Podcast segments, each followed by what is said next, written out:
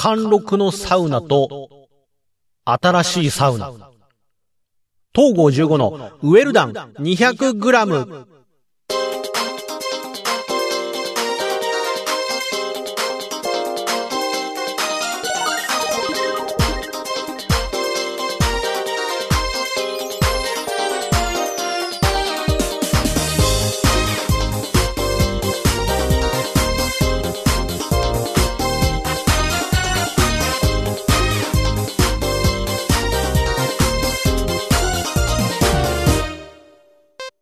どうも、東郷15です。はい。えーっと、まあ、前回お休みしたんですけどもね、サウナ行ってきましたよ。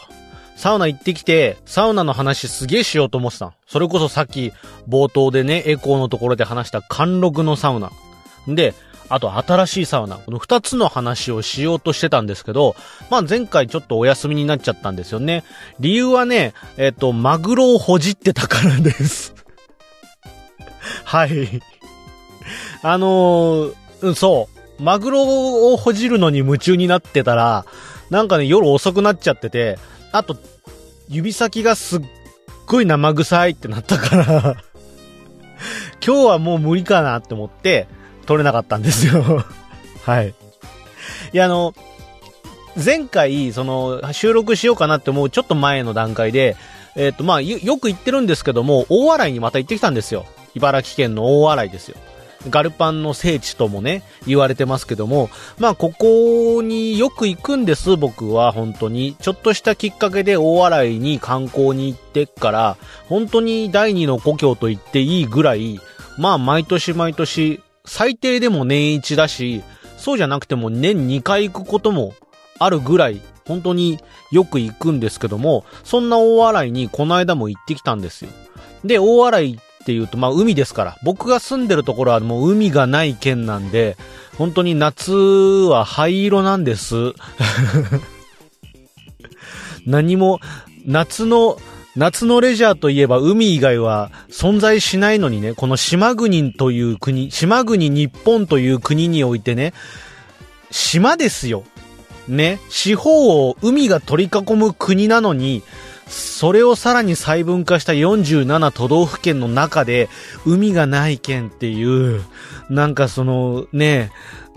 な、お前は本当に日本人と名乗っていいんだよ。他の、他の海なし県民に謝れ、お前は。そんなに、そんなに海があることが偉いのか。お前ら。こっちにはな、山だってあるんだよ。山だってあるし、あと、なんか、かき氷とかすごい美味しいんだよ。埼玉県ですけど。なんか、なんかそれはそれで楽しめるんだよ。ね、琵琶湖だってあるんだよ、海なし県つったって。はい、えー、っと、あとなんか、どこだっけ？あと岐阜とかだっけ？えー、っと、群馬とかは、なんかいろいろある。こんにゃくとか。あ、地産地消ですき焼き食えるとか、なんか、えー、っと、合掌作り、冬がいいとこ、冬がなんかもうすごい映える。はい、えー、っと、その他海なし県の、ここは、ここの海なし県はとか言うのやめて、もうこれ以上、ちょっと、このオープニングの間に喋ることなんか、もう絞り出せないから、ゆっくり、ゆっくりみんなで考えてくれ。えーっと、海なし県の海のレジャーはね、埼玉県だって、そうですよ。海がなくったって、大パーク大御瀬があるんです。サウナスイートキャビンがあるんです。もう本当に、お、お金を出せば、立派なサウナがいっぱいあるんです。ね。サウナスイートキャビンじゃなくたって、えっ、と、草加健康センターだってあるんです。だから、別に海があるないとか、いいんですよ。で、えっ、と、海がある大洗に戻りまして。も、お前、お前よく、どの面下げてお前大洗帰ってきたんだよ。いや、海良かったですね。だから、本当に。どの面下げてんだよ。えー、っとね、本当にでも海良かったですね。で港町なんで、漁港とかあるんですよ。で、まあ、大洗にもね、あの、海の地のものを買えますし、ちょっと、ちょっと隣のね、ところまで行って、ひたちなかの方まで行くと、ひたちなかにも漁港があってね、そこでこう、漁港で魚を買うって、これも毎回行くたんびにやってるんですけど、そこでね、あの、マグロのね、中落ちというか骨付きの中落ちがね、安く売ってたんで、それを買ってきたんですよ。で、それを、ああ、もうオープニング終わっちゃうね。えっ、と、続きはこの後で。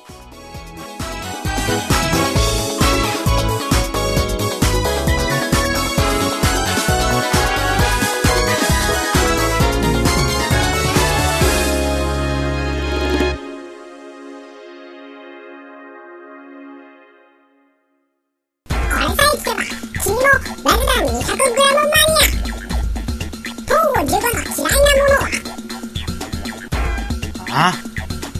ゼロカロリー飲料。ベルダン 200g 夏だとね、あのーほら、えっ、と、夏、群馬県とかだと夏はほら、赤城山とか行くと涼しくてね、いいですからね。で、あのーあ、っシーズンになりますと、あの、イワナとかね、串焼きでこう食べられたりしますから、川魚も美味しいですね。川な、山のね、涼しさとか山の川なんて冷たいですから気持ちいいですからね。あの全然、海が全てじゃないですから、はい。えー 改めまして。改めまして、東郷15です。はい。えー、で、えっ、と、マグロ。本当にさ、本当にトークの構成とかそういうの考えたことないの君は。下手だよね。えっと、はい、そうですね。えっ、と、しかもオープニングサウナの話ですよ。あの、貫禄のサウナとか新しいサウナの話をしようとしてるんですよ。ねまだそこまでたどり着いてないんですよ、僕。どこで道間違えたのかななんかね、ここのね、あの二つの分かれ道をどっち行くかは忘れちゃったんですよ。で、間違えた方行っちゃったせいで七国山病院にはたどり着かなくって、迷子になっちゃって、しまいにはなんかね、こう、地元のみんながすげえ自分のこと探し回って、大騒動になるみたいな。なんかで、あとは、すごいでっかい、でっ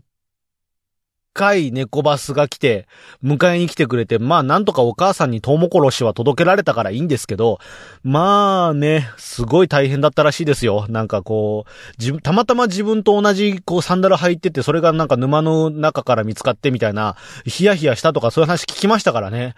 え っと、戻れ、早く戻れ。早く戻れ。えっと、そう。マグロですよ。中落ちですかね。鎌とかも売ってるんです。で、本当に、他にもいっぱい魚とか売ってるんですけども、こう、本マグロの中落ちの部分で、こう、でっかい、うーと、パックで言うと本当に A4 サイズぐらいのパックですよ。あのパックに中落ちって、えっ、と、マグロの本当に背骨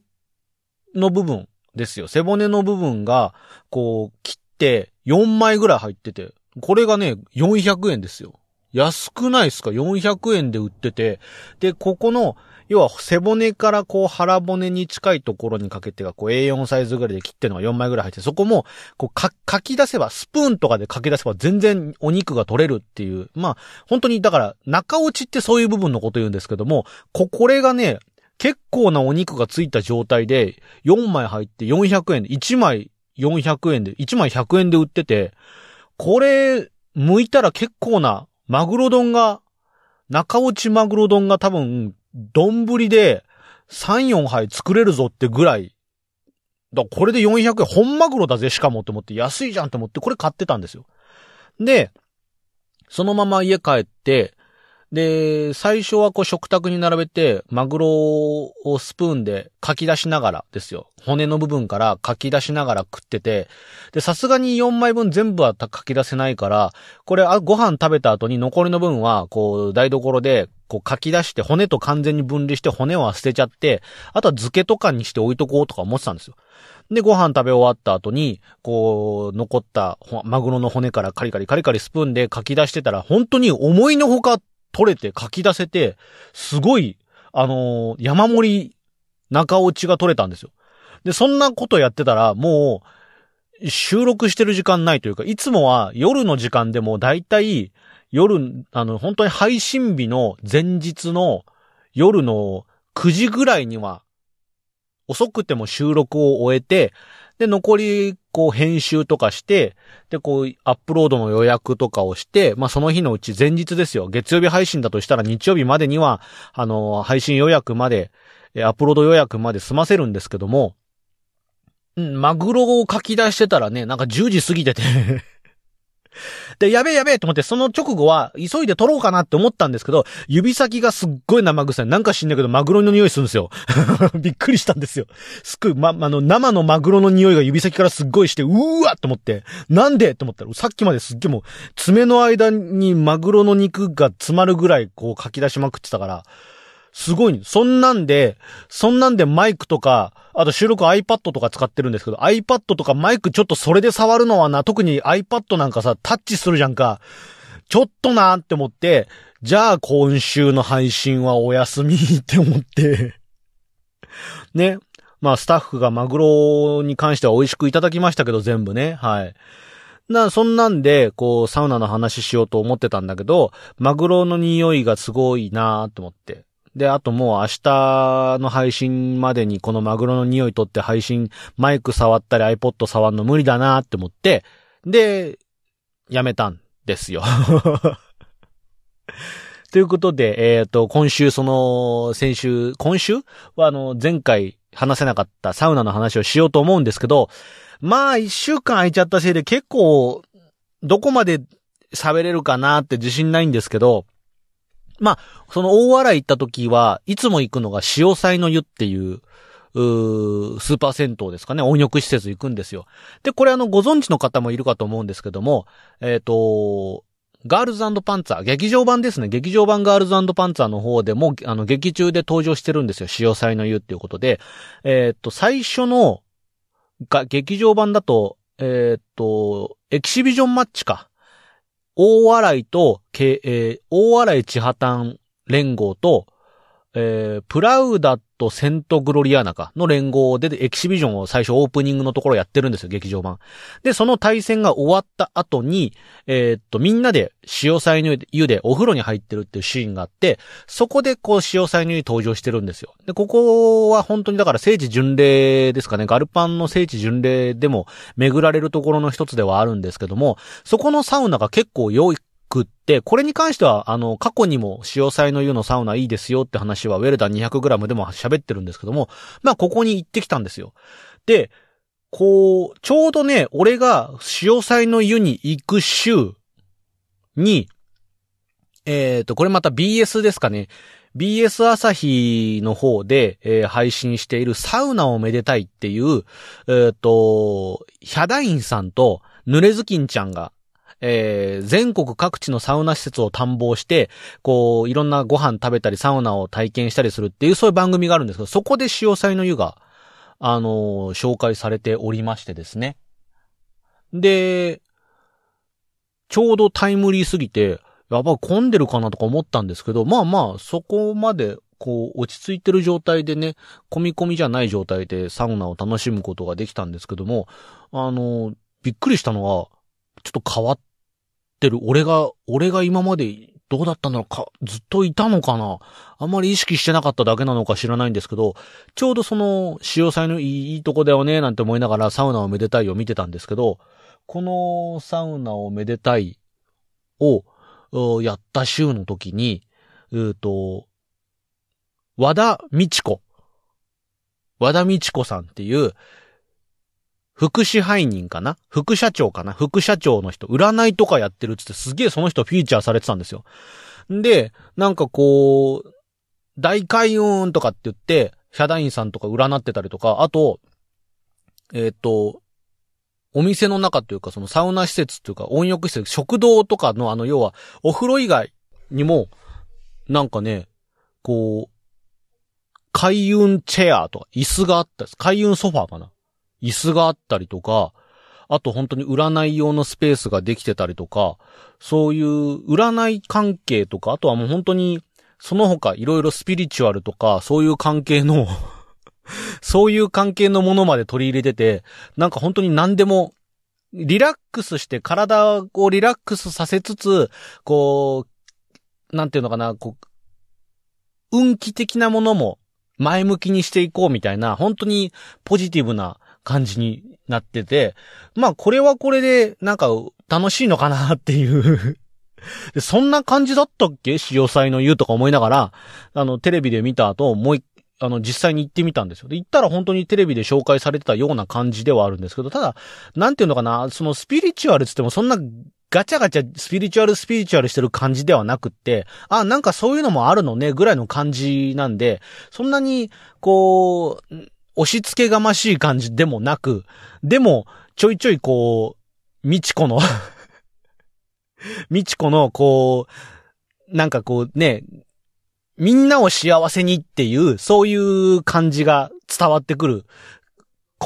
そういう雰囲気に変わって、変わってっていう言い方でいいのか、元からだったのか。まあでも、全然そ、それはそれで、ね、あの、一つのアアトラクションというか、そういうアクティビティ的なものとして、あの、せっかく来たし占ってもらうか、つって占ってもらったりとかっていうのも全然いいんじゃないかなっていう感じ。で、占いもね、なんか楽しそうにテレビではやってたんで、えーまあ、それはそれでいいんじゃないかななんて思いながら、あのーサウナの方入ってきたんですけども、相変わらずあそこのサウナはいいですね。あの、落ち着いたサウナで、あの、壁もね、こう、なんか、なんていうのかな、サウナ室の壁の部分がね、レンガ作りみたいになってて、ここの輻射熱ですかね？輻射熱って言うとサウナで温められた熱が、壁から反射して帰ってきて、さらにそこからも、あの、暖かいのが来るみたいな、そういう構造になってて、石というか、レンガとか、そういうのの輻射熱って結構木製の、サウナって、要は、あの、そのサウナ室自体の壁自体も、あの、木でできてるところとかもあるんですけども、まあ、木でできたサウナは、それはそれでこう、柔らかさがあったりとか、あと湿度とかね、湿度をこう、適適度に調整してくれたりとかっていうのもあるんで、それはそれで、あと香りが良かったりとかもするんですけども、こう、石でできてるような、サウナ室は、それはそれでね、こう、温度を保ったりとか、温度は逃げにくいとか、輻射熱がすごいこう、反射してくる遠赤外線効果がみたいな、そういうので温まりやすかったりとかもするんで、それはそれで、なんか、楽しく、そして気持ちよくサウナに入れているなっていう感じがしたんですけども、ここでですね、うんと、潮祭の言うのいいところっていうのは、その、サウナ室だけじゃなくて、外気浴なんですよね。外、外まで、水風呂入った後、外まで外気浴をしに行くと、あの、もう、一面がオーシャンビューになっていて、もう目の前がすぐ海なんですよ。海の、海から、サーファーとかいっぱいいるんですけども、海からこっち見えんじゃねえ、全裸の俺が見えんじゃねえかってぐらい、目の前が海なんですよ。もちろん、潮祭の湯の露天風呂っていうか、潮祭の湯自体がその海水浴場よりちょっと高いところに作られてるんで、まあ多分見えないようにはなってると思うんですけど、それでも高いって言ってもめちゃくちゃ高いとかじゃなくて、ちょっと高いぐらいなんで、えっと、露天風呂の海側の柵ギリギリまで立ったら、俺のこと見えるなっていう。もちろん柵は柵で、あの、あるけどね、あの腰の高さぐらいまでしか柵がないんでまあ、お互い、お互いのこの、なんていうのかな、あの、過度に干渉しない気持ちで成り立ってる露天風呂なのかなっていう、そういう感じはするんですけど。でもそこがね、本当に潮風は感じられますし、で、目の前は海ですし、そして広い空も見えますしっていうんで、なんかこう、五感で整うことができる、そんな外気浴かなっていう、そういう気持ちがいいサウナですね。あの、サウナ室も気持ちがいいですし、で、地下室からかけ流しの水風呂もね、気持ちがいいですし、そして、あの、一面オーシャンビューの外気浴、外ですね、外の外気浴スペースも気持ちがいいということで、まあ本当に気持ちよくサウナに、えー入ってきたんですけども、その後、泊まったホテル、一泊してきたんですよ。その後、ホテル泊まったんですけど、そこのホテルが、えーっとね、クリスタルプラザだったかな？クリスタルプラザっていう、う駅ですね。勝田駅だったかな？勝田駅の近くにあるホテルなんですけども、ここがですね、本当に今年の春ぐらいに、えーっと、サウナというか大浴場かな？をリニューアルしたっていうんで、本当に新しい、ほん、もうめちゃくちゃ新しいサウナがついてるっていうことで、ちょっと行ってみようって思って行ってみたんですよ。んで、入ってみたら、本当に、お風呂、お風呂場がもう本当に新しくて、地下1階がもうお風呂スペースなんですけども、エレベーター開けた瞬間からすっごい新築の匂いなんですよ。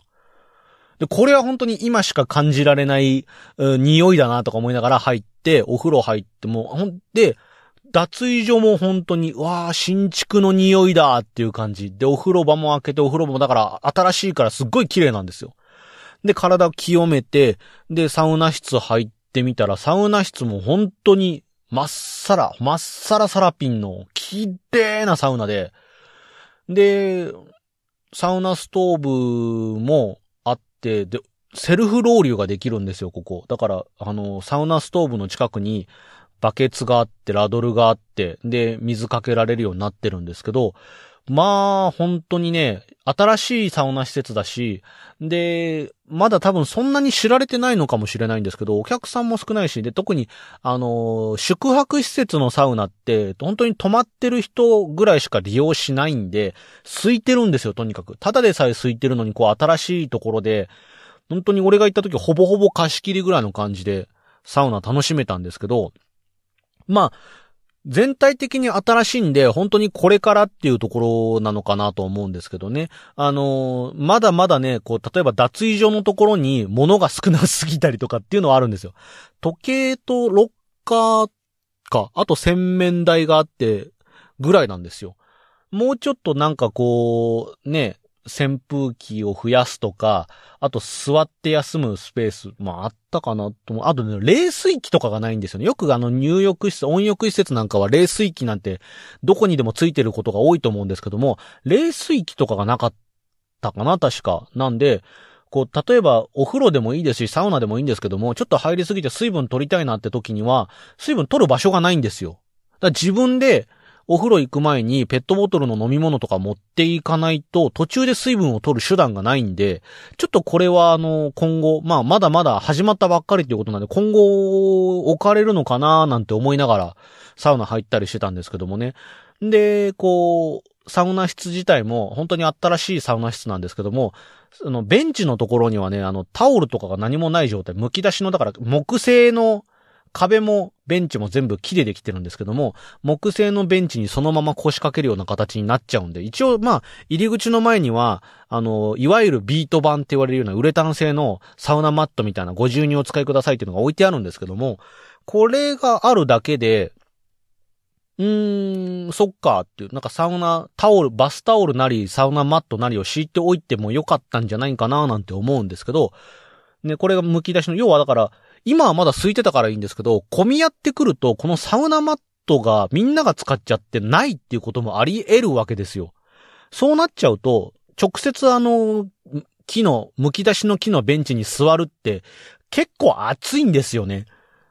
だから、なんかちょっとこう、タオルぐらいは敷いてもいいのかななんて思ったんですけど、ただこれは本当に今新しいくできたばっかりのサウナなんで、これから全然伸びしろがあるかなっていう、まだまだ用意、これから用意されていくものもいっぱいあるんだろうなっていうような、本当に伸びしろを感じるようなサウナだったんで、温度とかね、そういうのも全然良かったですし、まあ外気浴とかはできないんですけども、ちゃんとこう、お風呂場の内気浴できるようなスペースも、暑すぎず涼しすぎずっていう感じで、本当にゆっくりゆっくり、休憩ができるようなスペースになってましたからね。で、水風呂の温度も、本当に初心者の人でも全然びっくりしないような、ちょうどいい、多分あれ10、17度前後ぐらいじゃないかなっていう、あの、温度計がなかったからわからないんですけど、多分そのぐらいだったんだろうなっていうような、いい感じの水風呂だったんで、あの、駅前で出張なんかに来てね、泊まって、サウナ入ってって、このクオリティのサウナがあったら全然次の日の仕事も頑張れちゃうんじゃないかなっていうような、そんな感じのサウナでしたね。だから本当に、俺多分初めてかもしんない。ここまで新しいサウナに入ったのは初めてかもしんないんだけど、新しいサウナってなんか、いいですね。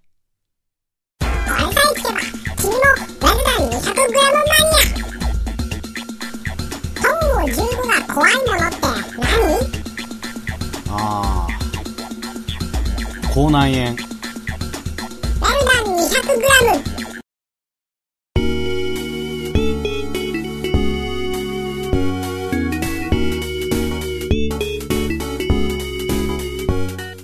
というわけでエンディングでございます。いやー、いいサウナでしたね。地元のサウナもね、すごい、自分が行きつけてるサウナもいいところいっぱいあるんですけども、まあそういうとこと比べてみたりとかしてね、新しいサウナ入るとやっぱそうですね、今までサウ、入ってきたサウナと比べて、あ、なるほどなって、こういう風にやってるのねとか、今後ここ、そっか、今まで当たり前に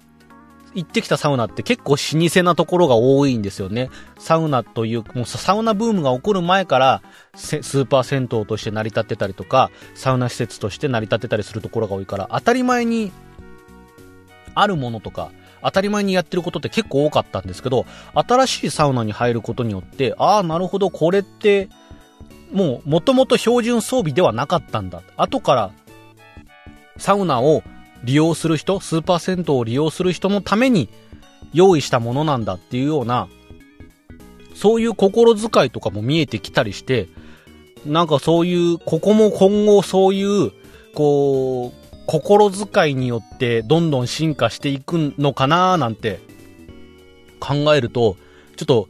また次回以降も通い続けてみたくなるような、そんな新しいサウナでしたけどね。はい。で、意外と喋れましたね。マグロを向いてた話。マグロを向いてた話で結構時間取っちゃったから喋る時間あるかなって思ったんですけど、まあまあ喋れましたね。サウナの話も。ということで、えっ、ー、と、まあこれからどんどんどんどん暑くなってきますよ。汗もいっぱいかきますよ。ね。だけども、こうやってサウナ楽しむもよし、水風呂入って気持ちよくなるもよしですよ。海がなくたっていいんだ。戻ってきた。海な、海な試験話また戻ってきた。いいじゃん、別にね。えっと、そんな感じで、まあ暑いけども、あのー、まあ、行動制限みたいなのもなくなってきてね、いろんなとこ出かけられるようになってきましたから、ね、海に出かけるもよし、山に出かけるもよし、ね、今まで出かけられなかったサウナ施設に行ってみるもよし、遊園地行ってみるもよし、ね、ライブなんかもね、あの、声出し解禁とかつってね、どんどん楽しめるところ増えてきてますから、どんどんどんどんね、こう、今まで楽しめなかった、我慢してた分ってのが、こう、楽しめるようにいろんな計画を立ててワクワクしていくんですけどもね、まあ、それでもまだ、手指の消毒であったりとか、マスク、ね、着用、まあ、個人の判断に任せますよってところが多くなってきてると思うんですけども、まあちょっとね、こう、マスクした方がいいかなって判断されるようなところではしっかりしたりとかね、まああの、そういう感染対策っていうのはね、今でもしっかりするべきところではしっかりして、メリハリしっかりつけてね、あの、感染対策をしていくと、より今後楽しめることが増えていったり、イベントもどんどんどんどん増えていったりするんじゃないかなって思うんでね。それでいろんなとこ出かけていろんなことを喋っていけたらなって俺も思ってますし、皆さんも感想ですよね。こう、これ俺もどこどこのサウナ行ってきたよとか、あそこの海行ってきたよとか、中落ちマグロだったらこういう食べ方すると美味しいですよみたいなね。保存が効きますよみたいな。あ、ついでにね、マグロの釜も買ってきたら。これもね、普通に焼いて食べようかなって思ってるんですけどね。こういうレシピありますよ、みたいなのあったらね、あの、東郷15に教えてもらえると嬉しいかなって思いますんで、よろしければ、えっ、ー、と、チャンネル登録や高評価ボタンを押していただけると、あの、マグロのレシピとかもちょっと調整してみようかなと思いますんで、よろしくお願いします。えー、ということで、今週のウェルダン 200g はこの辺で終わりにしたいと思います。それでは、また次回。